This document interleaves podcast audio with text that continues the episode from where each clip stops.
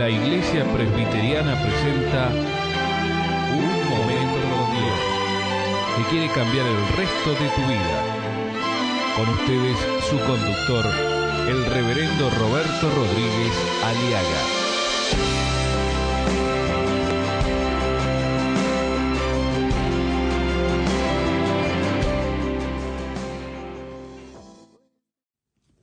¿Cómo invertir bien en la vida?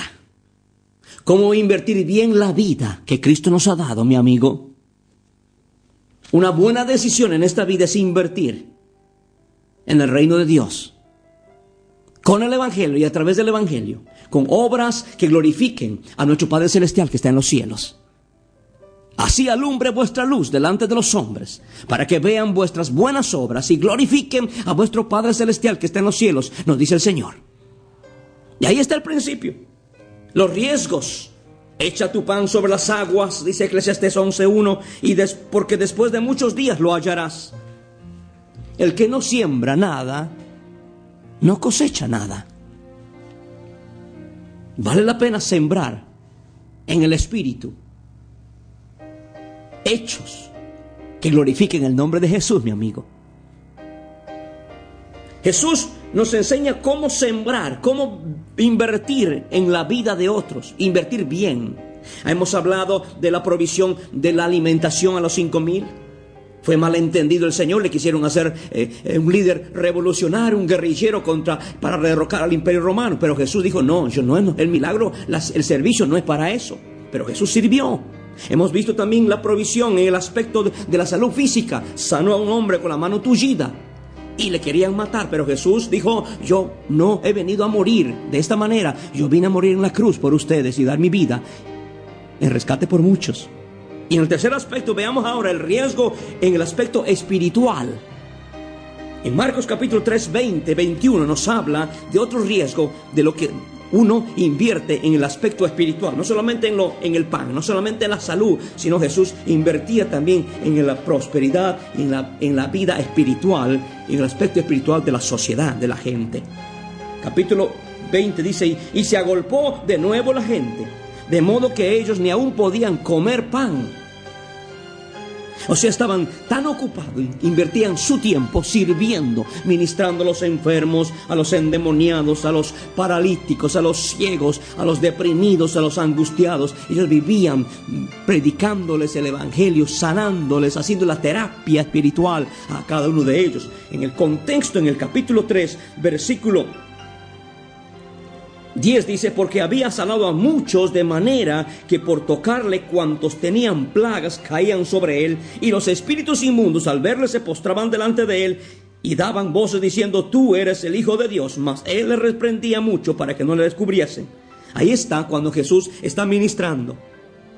Se había, había sanado a muchos. Se agolpó de nuevo la gente que ni siquiera comer podía.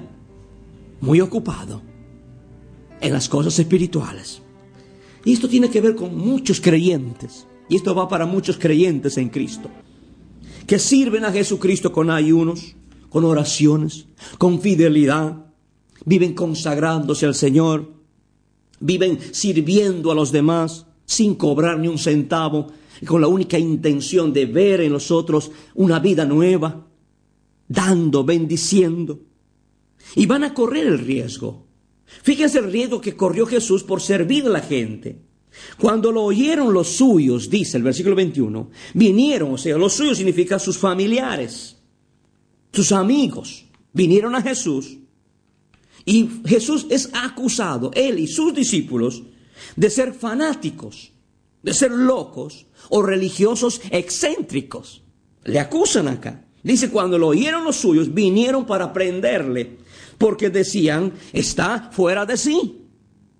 Los familiares de Jesús, los familiares de los discípulos de Jesús, los amigos de Jesús y los amigos de los discípulos de Jesús dijeron, estos están locos. Estos se han vuelto demasiado fanáticos. Eso es lo que pasa en muchos hogares. El, marido le va a decir a la mujer, déjate mucha religión, mucha Biblia, te vas a alocar, mucha iglesia, vives orando, ayunando, deja esas cosas. No, mi amigo, usted no puede dejar de servir a Cristo. No le pasa eso. Usted va a tener problemas si de, de corazón usted quiere servir. ¿Por qué? Jesús dijo, nosotros somos la luz del mundo o la sal de la tierra. Son ministerios de preservación y de iluminación que Dios nos ha dado. Y usted sabe que la luz se gasta, cuesta la luz. Claro que sí que cuesta. Y cuesta alumbrar, cuesta servir, cuesta dar, cuesta seguir bendiciendo a otros. Tal vez tus amigos, tu propia familia te va a decir, estás loco, mucha Biblia, mucha oración, mucha congregación. Eh, ¿Qué estás sirviendo a la gente? ¿De qué vas a sacar si das a esa gente que esa gente, esa gente eh, es, una vividora, gente vividora, eh, te van a explotar? No, mi amigo, usted está sirviendo a Jesucristo. Porque todo lo que hacemos en el nombre de Jesús tendrá su recompensa. Porque Dios no es injusto para olvidar el trabajo que habéis mostrado en su nombre. La Biblia dice, cegaremos si no desmayamos. Así que en cuanto dependa de nosotros, hagamos bien a todos, pero mayormente a los de la familia de la fe. Hay que vivir sirviendo porque más vale dar que recibir. Hay creyentes que están atrofiados en sus congregaciones, no quieren servir, no se quieren comprometer con Cristo, están con los brazos cruzados, solamente son espectadores y observadores y solamente son especialistas en vivir juzgando. No se equivocan en nada porque no intentan hacer nada. Esa es la triste realidad. Y están secos, insatisfechos, amargados, enojados, frustrados. Mi amigo, más vale dar que recibir. Alabado sea el Señor. Pues si estamos locos, es para Dios. Y si no lo estamos, es para ustedes, dice Pablo en 2 Corintios capítulo 5, verso 13. La grandeza del servicio, mi amigo, es que uno corre el riesgo. Pero no porque corramos el riesgo vamos a dejar de servir. Dígame, usted, sea sincero, póngase la mano en el pecho. Usted no quiere correr riesgos y por eso no sirve a nadie. Te vas a quedar como un viejo aburrido Vas a terminar tu jubilación como un viejo resentido, sin amigos, sin compañía, sin amistades. Y lo que has juntado, lo que has guardado, ni siquiera vas a poder disfrutar porque comerás tu pan o el asado solo sin que nadie te acompañe. Si usted quiere vivir rodeado de amistades, de compañerismo, de amigos, viva, sirva. Y usted será un hombre que siempre tendrá gente, aún hasta el último día en que en su cama, en su lecho, del último respiro. Y no solamente aquí, sino en la eternidad usted tendrá, seguirá teniendo amigos en Cristo, hermanos y hermanas que juntos alabemos y glorifiquemos al Señor a quien le hemos servido con todo nuestro corazón. Usted tiene que tomar una decisión en este momento, una opción tiene una opción. O se queda como un amargado, un avaro, avariento, agurriento, atrofiado. Usted es un hombre que da y vive, vive bendiciéndole en el nombre de Jesús a los demás. Yo decidí bendecir, pero eso estoy en este programa y seguiré dándole hasta que las fuerzas, hasta que el último suspiro de mi vida me tenga mi corazón. ¿Sabe por qué? Porque más bienaventurado es invertir en los demás. Le voy a enseñar.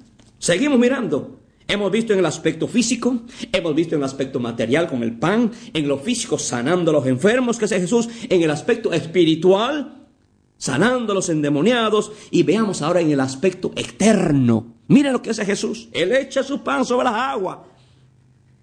No se olvide que las aguas significan la multitud, la gente necesitada o los recipientes o receptores de la bendición que yo doy mi pan en esa realidad. Fíjese, Voy a hablar ahora de la grandeza del servicio, de servicios. La inversión eterna y gloriosa del el servicio más grande jamás contemplado en el universo creado por Dios. ¿A qué me refiero? A la muerte de Cristo en la cruz. Y Él dio su vida, dio su vida en rescate por muchos, nos dice Marcos capítulo 10, 45. Este es el único y glorioso servicio de servicios. de que Cristo dio su vida por nosotros, para salvarnos de la condenación. Ahora, fíjense, multitudes fueron sanados, multitudes fueron liberados en el ministerio de Jesús. En esos tres años, multitudes fueron levantados, ayudados, alimentados, restaurados, liberados, etcétera, etcétera. ¿Y sabe qué, mi amigo? En Marcos capítulo 13, nos dicen que cuando Jesús fue llevado ante Pilato para ser juzgado, Pilato salió a las aguas, se puso arriba en un escenario, en el balcón de su residencia, y estaba ahí la multitud, las aguas, en donde Jesús había echado su pan de bendición. Y les pregunta a las multitudes, y les dice, este hombre, le he juzgado y no ha hecho ningún mal. No tengo de qué acusarle. Bueno, ¿qué dicen ustedes? Porque ustedes son los que han sido beneficiados y ustedes me han traído a este pan de vida frente a mí. Pilato está frente al pan de vida. Ese pan bendito que había sido echado sobre la multitud de personas que habían sido beneficiados con milagros, sanidades, prodigios, alimentación, ciegos sanados, leprosos sanados, cojos, hasta resucitados. Y la multitud está frente a frente ante el pan de vida. Ellos habían saboreado a Jesús, habían comprobado que Él tenía poder y tiene poder y es el Hijo de Dios. Les había demostrado con hechos gloriosos. Y la multitud, ¿sabe lo que dijo? Fuera con ese crucifícale. Y ellos contestaron a gritos, crucifícale. Y Pilato les dijo, pues qué mal ha hecho. Pero ellos volvieron a gritar, crucifícale. Fíjese, Jesús, Jesús sufrió tal contradicción de pecadores, pero él jamás dejó de servir. Fue a la cruz, murió en la cruz y dijo, Padre, perdónalos a estas muchas aguas. Perdona a esta multitud que no sabe lo que hacen. Perdonó. Lo mismo tenemos que hacer nosotros. Cuando uno sirve muchas veces es mal pagado, pero usted tiene que perdonar y seguir sirviendo. La Biblia dice, si tu enemigo tuviere hambre, dale de comer. Si tuviere sed, dale de beber, porque haciendo esto le harás pasar vergüenza. No te canses de hacer el bien. No seas vencido de lo malo. Vence con el bien el mal. Y Jesús murió por ellos y por nosotros y por usted. Aun cuando le hayamos pagado mal. Mi amigo, ¿entiende lo que le digo? ¿Vives para servir? ¿Estás dispuesto a dar tu vida a Cristo y que Él te lo utilice como una bendición para otros? Abre tu corazón a Cristo. Acéptale como salvador personal porque sabe que hay recompensa.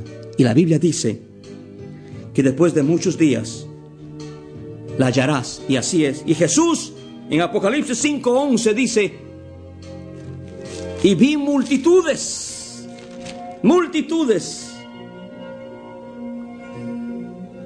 alrededor del trono y de los seres vivientes y los ancianos, y su número eran millones de millones que decían, el Cordero, Cristo, que fue inmolado, es digno de tomar el poder las riquezas, la sabiduría, la fortaleza, la honra, la gloria y la alabanza, y todo lo creado que está en el cielo y sobre la tierra y debajo de la tierra y en el mar y en todas las cosas que en ellos hay, oí decir al que está sentado en el trono y el cordero, sea la alabanza, la honra, la gloria y el poder por los siglos de los siglos. Valió la pena, porque Jesús, aquí en Apocalipsis vemos que está recibiendo la alabanza de toda la multitud, las aguas que creyeron en Él y recibieron en su corazón como el regalo, la inversión más gloriosa, que es aceptar a Cristo como Salvador personal.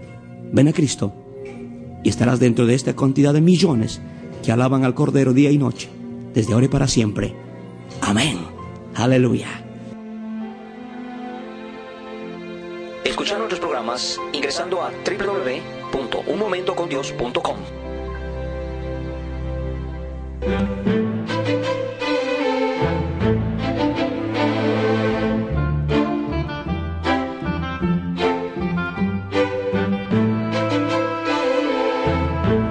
Esto ha sido Un Momento Dios, presentado por la Iglesia Presbiteriana. Y te invitamos a sintonizarnos mañana en este mismo horario.